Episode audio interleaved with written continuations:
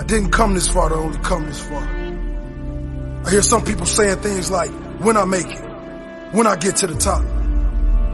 I'll keep working hard until I get to the top, until I reach my goal.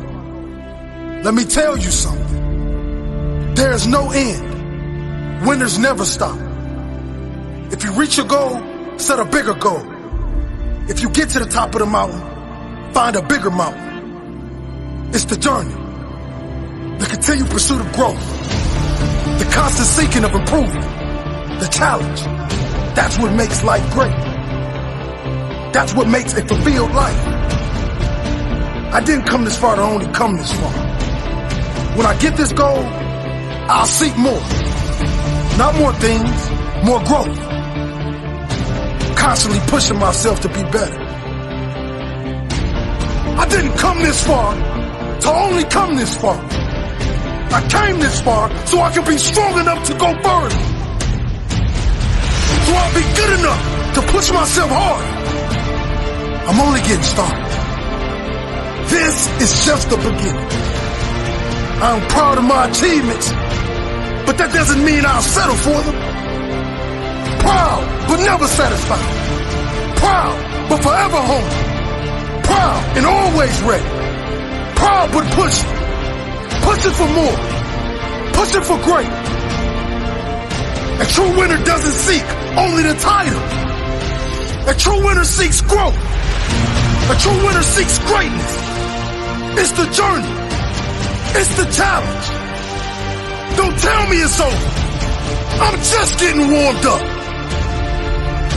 If the journey wasn't challenging, the destination wouldn't be rewarding. It's the challenge that makes the greatness. You can't have a champion athlete without great competitors pushing them all the way. You can't have the greatest of all time without champions pushing them all the way. It's the journey, the process that makes the greatness. If you reach your goal, set a bigger goal. If you get to the top of the mountain, find a bigger mountain.